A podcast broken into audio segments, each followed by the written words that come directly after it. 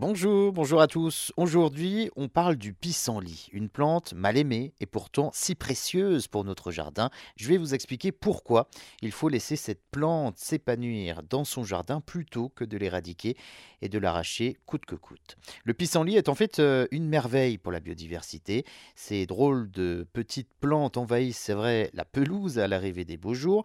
Le pissenlit ne craint ni le gel ni la chaleur. En plus, sa période de floraison est très longue. Entre mai et novembre. Ensuite, le pissenlit se transforme en une boule blanche composée d'aigrettes, c'est-à-dire de touffes de poils qui euh, surmontent donc des graines.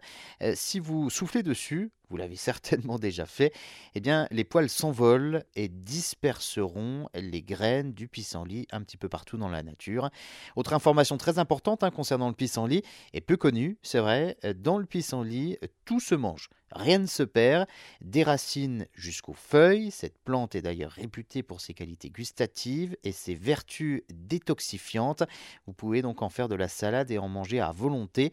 C'est bon pour la santé. Le pissenlit permet d'enrichir euh, les terres en azote en ramenant donc toutes les substances nutritives à la surface du sol. Cette fleur est essentielle pour les insectes, les oiseaux, les animaux en règle générale. Certains volatiles d'ailleurs aiment grignoter leurs graines, les rongeurs quant à eux en raffolent, et de même que les insectes pollinisateurs en sont friands. Le pissenlit en plus attire les abeilles, hein, qui sont de précieux alliés dans la protection de l'environnement, et à la sortie de l'hiver, les abeilles ont besoin de butiner davantage pour des réserves.